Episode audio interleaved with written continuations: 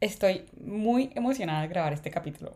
La verdad, siempre lo digo, pero este capítulo me emociona muchísimo porque me gusta volver a las metáforas, me gusta volver a hablar del mar, de las mareas, de los huracanes. Así que nada, empecemos porque este capítulo se llama Huracán Vida, una guía básica de supervivencia.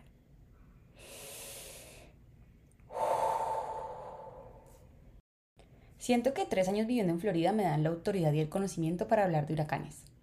Porque es que para nadie es un secreto que al menos dos o tres veces al año hay un huracán que medio destruye parte de la Florida, o al menos lo intenta. Todo es sol, agua salada, bronceador, cervecita en la playa, hasta que el estado anuncia la temporada de huracanes y la cosa ya no está tan divertida. Si no es que medio se inundan las calles, es que se va la energía, o en el peor de los casos se acaba el agua en los supermercados porque, ajá, para exagerados y los gringos. Además de eso, varias crisis existenciales, problemas, traumas y lesiones me reconfirman que sí puedo hacer la analogía que voy a hacer en este capítulo. Y es que a veces uno mira su vida desde arriba como espectador y se da cuenta que todo parece como si hubiera pasado un huracán nivel 5 por ahí. Son esos momentos en los que todo está tirado, dañado, desorganizado, destrozado. La verdad es que la vida poco a poco vuelve y se acomoda, de a poquitos, paso por paso, cosa por cosa. Con el tiempo, pero sobre todo con esfuerzo y con mucha, mucha paciencia. No tengo claro si voy a hablar en primera persona, segunda o tercera. Solo quiero aclarar que si empiezo a sonar como un motivador profesional, lo siento. Me parece importante hacer la aclaración de que, aunque por experiencia propia parece que soy profesional en desastres, pues realmente no lo soy. Solo que después de muchos desastres, personales y naturales, he recogido cierta experiencia y me pareció cool compartirla por acá. Así que esto es cómo sobrevivir al huracán que a veces se nos convierte la vida una guía bastante práctica de lo que se debe hacer antes, durante y después de que todo se ha ido a la miércoles. Vamos a empezar por el principio. Todos sabemos, gracias al señor Bad Bunny, que la vida es un ciclo. Empecemos por ahí, lo que se hace antes, lo previo cuando todo se va a ir a la miércoles, lo básico. La verdad es que no hay mucho por hacer, pero lo poco es bastante importante para poder salir con vida de esto. Así que escuche. Lo primero, siempre, siempre va a ser disfrutar de los buenos tiempos. Oigan, Hoy tenemos sol, pero mañana uno nunca sabe. Así que dejemos de pensar en el futuro, pero sobre todo no nos carguemos con más cosas del pasado. Uno de los datos que me encontré haciendo esta investigación es que nosotros dedicamos únicamente un 30% de nuestro tiempo a vivir de forma plena el presente. Y la verdad es un dato bastante desanimante. ¿Es una palabra? ¿Desanimante? ¿Desanimador? Un dato bastante triste, la verdad. Un dato que al fin y al cabo lo pone uno a pensar. Porque entonces, ¿en qué me estoy basando el otro 70%? Cargando el pasado, pensando en el futuro, no suena tan divertido, la verdad. Quiero aclarar que con esto no estoy satanizando el recordar los momentos que nos hicieron felices. Si son tan lindos, recordar es vivir. Ni eso, ni las visualizaciones de algunas situaciones ideales. Lo que estoy tratando de decir es que el problema está cuando no logramos ser felices en el momento presente. Y es que vivir en el momento presente implica de alguna forma u otra afrontar con buena actitud lo bueno, pero también lo malo que nos ocurre nos permite disfrutar de cada situación, ser conscientes y coherentes con nosotros mismos y sobre todo con nuestro alrededor. La siguiente es clave y es ahorrar. Con esto suena como mi mamá, que todo el tiempo me está diciendo que tengo que dejar de gastarme la plata y empezar a ahorrar. Y aunque sí, sí es importante tener un ahorro netamente económico en caso de cualquier desastre, pues para poder solucionar ciertos problemas que se se resuelven con plata, ¿sí o no? Aquí yo estoy hablando de ahorrarnos lágrimas, dramas, situaciones incómodas y problemas innecesarios. Y esto lo digo yo, que soy la reina del drama. Pero es que a veces esos dramas innecesarios pesan y pesan bastante. Desgastan tanto que cuando realmente toca afrontar una complicación real, pues no hay energía. El ahorro, según mi sabia madre, genera tranquilidad. Y la última, pero no por eso la menos importante, es prepararnos. Si mal no recuerdo, unos años después de que mi mamá asistiese a un curso de prevención de desastres, pues doña Adriana nos hizo tener pitos detrás de todas las puertas y preparó una maleta con un botiquín, radio, botellas de agua, pilas, linternas y todas esas cosas. Eso fue en preparación para un temblor nivel 1500. Pero yo en este caso estoy hablando de prepararnos emocionalmente para afrontar la vida en general, aunque la verdad nunca está de mal estar preparado para el caos. Aquí les voy a contar, así como vuelo de pájaro, qué tiene mi botiquín emocional. Obvio, necesitamos pañuelos. Obvio. En caso de llanto, porque una lloradita siempre cae bien, para deshogarnos de tanta cosa que a veces le llena el alma a uno y pues no lo deja respirar. Curitas para sanar las heridas, porque es bien importante darles un espacio seguro y estéril para sanar. y evitar, como sé que varios aquí lo hacemos, pues meterle el dedo a la herida para que duela más. Un borrador, para eliminar los rastros de ciertos errores, malos momentos, recuerdos y demás cosas que no nos dejan seguir. Una velita encendida, una velita encendida que nos recuerda que siempre, siempre hay una luz y una esperanza al final y que todo mejora. Un reloj y un metro para todos aquellos momentos en los que necesitamos tiempo y espacio. Un trébol de cuatro hojas, con su respectivo arcoíris, ustedes saben, y el duende con la olla de oro, para que nunca nos falte la suerte. Una aspirina, para cualquier dolor, de estómago, de cabeza o de corazón. Y un dulcecito, para esos momentos en los que todo sabe amargo. Ya por último, y en mi caso, hay dos que nunca me faltan. Papel y lápiz para deshogarme y vaciar todo lo que me tiene dando vueltas en la cabeza. Y un labial rojo, para verme apoteósica al momento de volverle a dar la cara al mundo. Ese, ese nunca falla. Yo les dije que el antes era cortico. La verdad es que son cosas muy puntuales y muy básicas que nos van a ayudar a afrontar de una mejor manera el caos. Así que aquí se viene el durante. Este es el cuerpo del capítulo, lo que se hace cuando todo está hecho un miércolero. Y lo primero es que, por más que suene cliché, está bien estar mal. La vida, al igual que el mar, es dinámica, es desastrosa, es cambiante, pero sobre todo es un poquito desorganizada. Pero pues es la vida y qué afortunados somos todos de estarla viviendo en este momento. Ningún océano, óigame bien, ningún océano se mantiene en calma por mucho tiempo. Y dicen por ahí que ningún mar en calma hizo un buen marinero. Ya saben, las corrientes, los vientos, las temperaturas, la luna, los monstruos marinos, todas esas cosas. Hay mucho jugando a favor y en contra. En algún momento la marea se pone alta, los vientos chocan, las aguas se ponen turbias y le damos la bienvenida a la temporada de huracanes. No es chévere, la verdad, y se los digo yo por experiencia propia después de muchos años viviendo en Florida, pero pues es lo que hay. Si nos ponemos bien técnicos, la verdad, desde la psicología no hay emociones positivas o negativas, tampoco emociones normales o extrañas. Hay alteraciones de ánimo, así, sin mayor adorno. Los sentimientos son una pieza clave de nuestro funcionamiento, son el centro de nuestro bienestar, y una buena regulación emocional nos permite adaptarnos a nuestro entorno y afrontar la vida, o en este caso en particular, pues el mierdero. Si realmente no estamos bien, no es necesario que tratemos de aparentarlo. Sea por la razón que sea o en el ambiente en el que estemos, no debemos forzarnos a sonreír si nos sentimos pues felices. Por varios motivos, pero la verdad es que al ignorar ese malestar lo que estamos haciendo es evitar nuestras emociones. Y escuchen esto que me encontré investigando el tema. La evitación emocional es una de las mayores fuentes de problemas en la salud mental. Todos los trastornos de ansiedad se mantienen porque la persona evita sentir el miedo para intentar protegerse. Si no miramos lo que estamos sintiendo, pues vamos a quedar desconectados y desorientados ante el mundo, perdiendo toda la información que nos están dando nuestras emociones. Por eso es tan importante escucharlas y no aparentarlas cuando no las sentimos. Y sí, hay emociones que son bien malucas de sentir, pero realmente es importante escucharlas para poder así comprender y afrontar las situaciones que tenemos adelante. Segundo, pero muy importante, no le eche más sal a la herida. Es que esto no puede ser más literal porque no. Es de conocimiento popular que no resulta conveniente echarle sal a una herida abierta. Todos lo sabemos, usted lo sabe, yo lo sé. Es que además de lo doloroso que puede ser ponerle sal a la carne viva, el proceso de deshidratación que pasa impedirá que la herida cicatrice positivamente. Esto es metiéndole ciencia al asunto, ¿saben? Pero realmente el sentido de la expresión es bastante evidente. La sal en la herida no va a ayudar en absoluto a sanarla. En cambio, va a incrementar el dolor y va a empeorar la causa. No hay necesidad de que nos duela más, de hacer peor el dolor. Escúcheme, el licor no quita el dolor. Por lo contrario, lo hace hacer pendejadas a uno. Se los digo por experiencia propia. Ver esas fotos viejas no ayuda a recordar buenos momentos, solo hace que duelan más. Aferrarse a cosas materiales tampoco funciona. Y si no me cree, lo invito a escuchar el capítulo 9 de Marea Alta, donde le explico por qué nada de eso te hacía falta. En fin, deje eso quieto, póngale una curita y siga adelante, de a poquito, lento pero constante.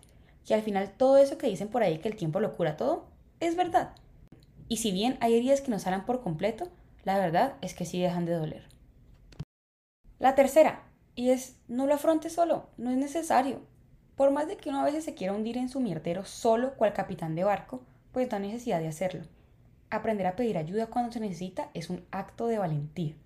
Es reconocer de que no disponemos de las herramientas necesarias y de que sí necesitamos de alguien más para aumentar nuestras posibilidades, o a veces solo para tener alguien con quien desahogarnos o buscar solución. Pedir ayuda no tiene nada que ver con el fracaso, tampoco con la dependencia ni la inferioridad Pedir ayuda tiene más que ver con el reconocimiento de nuestras propias limitaciones y sobre todo nuestra necesidad social, así sea para tener a alguien en los peores momentos. No estás solo, no estás sola. Hay muchas personas a tu alrededor dispuestas a ayudarte cuando tú lo necesites. Es cuestión de pedir o buscar ayuda. Ten esas personas en consideración y además entiende que no son solo tus amigos y tus familiares, sino también expertos en el tema. Y aquí va mi momento de promover la terapia. La que ustedes se funcione, vayan a terapia, de verdad salva vidas. La cuarta es tal vez mi favorita, después de la de no echarle sal a la herida porque no sé que soy experta. Y es no rendirse ante la calma que hay en el ojo del huracán. O mejor dicho, no acostumbrarse al mierdero. Cuando el ojo del huracán toca tierra, los que viven dentro de la zona que cubre el centro de la tormenta ven regresar la calma por uno o dos minutos. Generalmente, en ese ojo del huracán cesan los vientos y las lluvias, el cielo se despeja e incluso sale el sol brillante tan característico del Caribe, o pues si ya se hizo de noche se ven las estrellas. Vamos a ponernos científicos y les voy a explicar el fenómeno de la tan maravillosa madre naturaleza. Déjenme les explico el concepto de la calma en el centro del huracán, porque esto aquí es huracanes para huracanes para Los huracanes se forman a partir de centros de baja presión atmosférica en las aguas cálidas alrededor de los cuales comienzan a circular una fuente de corrientes de aire, usualmente aire frío. Cuando el agua del océano se calienta, el aire se eleva y forma remolinos para rellenar la baja presión que esto crea lo que hace que se succione el aire hacia adentro y hacia arriba, lo cual genera una baja presión en el centro. Así, cuando la velocidad del viento aumenta más o menos a los 128 km por hora, se crea una especie de vacío, a la que generalmente se le conoce como el ojo del huracán. Básicamente el mierdero, el motivo de la tormenta. Pero, ¿por qué hay calma en este espacio? Esto aquí es ciencia pura, pero en palabras más simples es como pensar en la secadora de la ropa, ¿saben? O en la licuadora. En el centro se crea un vacío gracias a la fuerza centrífuga. Esto es física bachillerato. Hay que desempolvar de vez en cuando el cuaderno. Esta fuerza centrífuga hace que el centro sea un lugar despejado. Y de ahí es que viene el dicho de la calma en el centro del huracán. O la calma en el ojo del huracán, como sea que ustedes lo hayan escuchado. Esta proverbial calma ha dado títulos desde libros hasta canciones. Así creo que se llama una canción de Soda Stereo y hay una película por allá en el 2014, que de una u otra forma anuncia que lo peor está por venir. La causa de que después del ojo del huracán generalmente venga la parte más intensa de la tormenta hay que buscarlo otra vez en la física.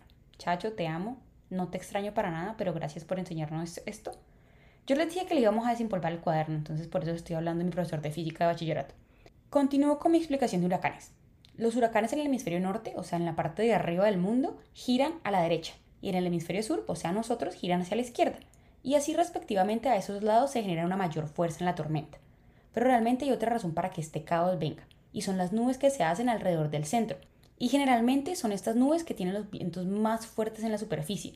Y aquí es donde se genera el ciclón tropical. Mucha ciencia ya en este podcast. Me alegra que de algo sirvieran todas mis clases de prevención contra desastres que me tocó hacer viviendo por esos lares de la Florida. ¿Por qué les digo que no se confíen de esa calma? Porque como les acabo de explicar, usualmente falta lo peor. Y así también funciona a veces en la vida uno medio tiene tres segundos de paz, ya se medio acostumbra al mierdero y ¡boom! Sabe llover sobre mojado. Pero es que no llueve, diluvia. ¿Pasa eso o pasa que más o menos nos acostumbramos al mierdero, al desorden, al desastre y dejamos de buscar salida? Nos rendimos sin dar batalla, porque ya no queda nada por lo que luchar, o al menos eso es lo que parece. Denle tiempo, les prometo que la vida se va acomodando de a poquitos. El sol sí vuelve a salir, sí vuelve a brillar, los vientos se calman y ahí todo lo bonito que viene después. Pero realmente esta guía básica no se acaba ahí, porque después de la tormenta hay varias cosas por hacer. Lo más importante es conservar la calma. Y yo sé, yo sé que parece que el mundo se está acabando, o al menos tu mundo o mi mundo, y que todo es un mierdero y que en medio del mierdero uno no encuentra salida alguna, uno no ve por dónde empezar a acomodar, y pues ahí uno se sumerge en puro y físico desespero.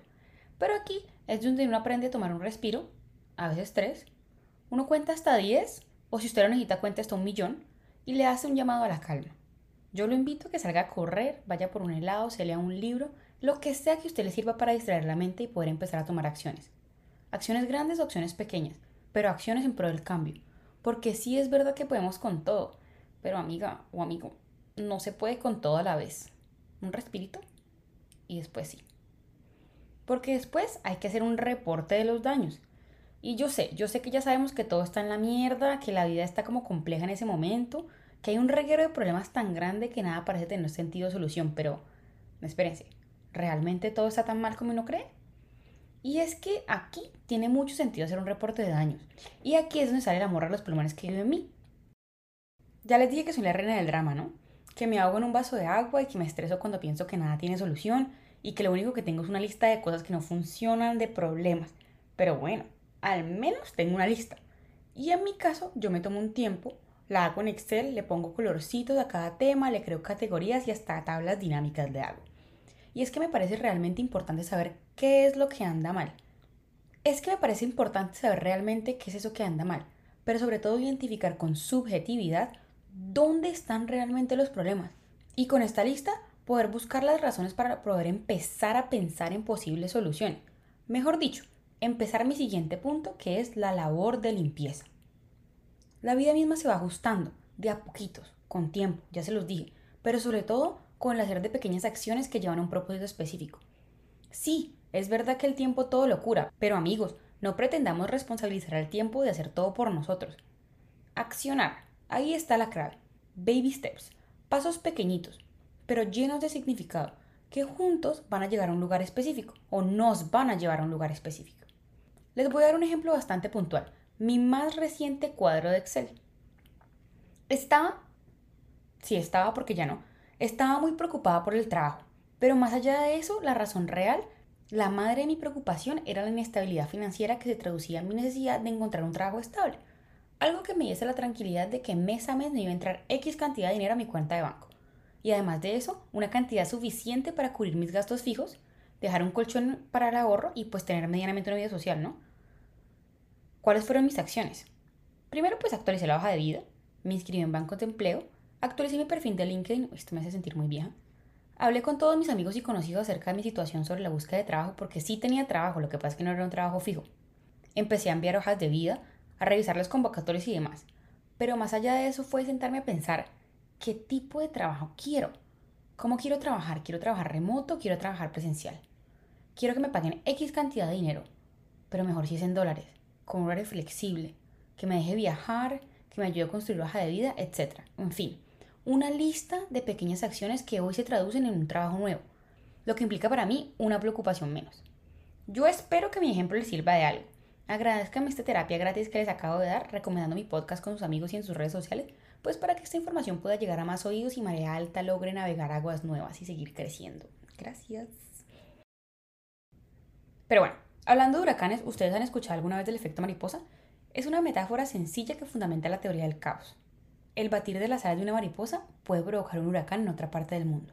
Esta frase tan simple lo que quiere decir es que hay pequeñas acciones que pueden generar grandes cambios.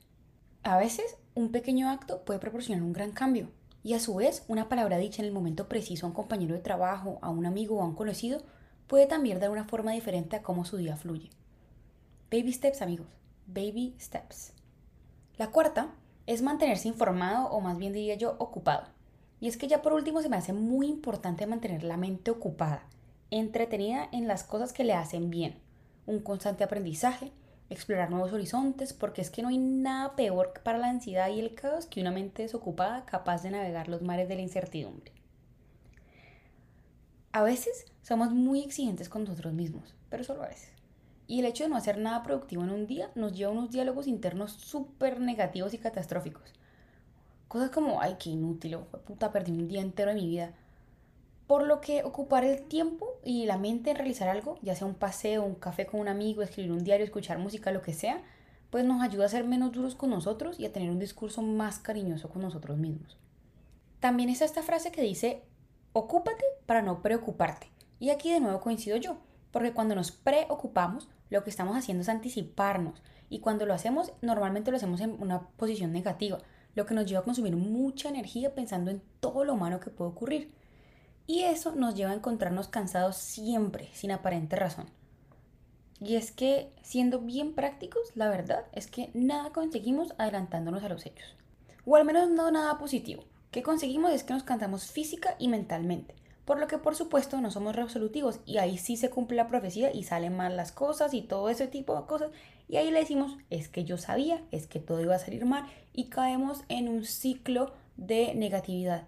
Así que amigos, ocúpense, ocupen la cabeza, hagan algo, no se queden sin hacer nada porque una mente ocupada es una mente feliz.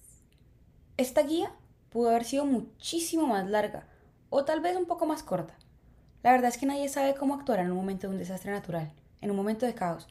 Por eso, siempre es bueno tener una buena guía a la mano, realizar simulacros, pero sobre todo, estar preparado. Quiero que sepan que los huracanes no siempre son malos, y no todo es desastroso. Los huracanes actúan como un sistema de enfriamiento del planeta y ayudan a regular la temperatura de la Tierra. Los huracanes e incluso las tormentas tropicales ayudan también a que las lluvias lleguen a zonas a las que normalmente no llegarían, evitando así que sean desérticas. Este fenómeno también ayuda a limpiar y renovar las aguas subterráneas y estancadas. El caos nos ayuda a fluir, nos ayuda a cambiar, nos reta, pero sobre todo nos hace salir de nuestra zona de confort. La verdad es que todo pasa. Con el tiempo las cosas cambian, para bien o para mal. Y con el tiempo, pero sobre todo con un poquito de esfuerzo, la vida se va acomodando de a poquitos. Espero la verdad que esta guía te haya sido práctica y si no, pues que al menos te hayas divertido con mi metáfora. Bye.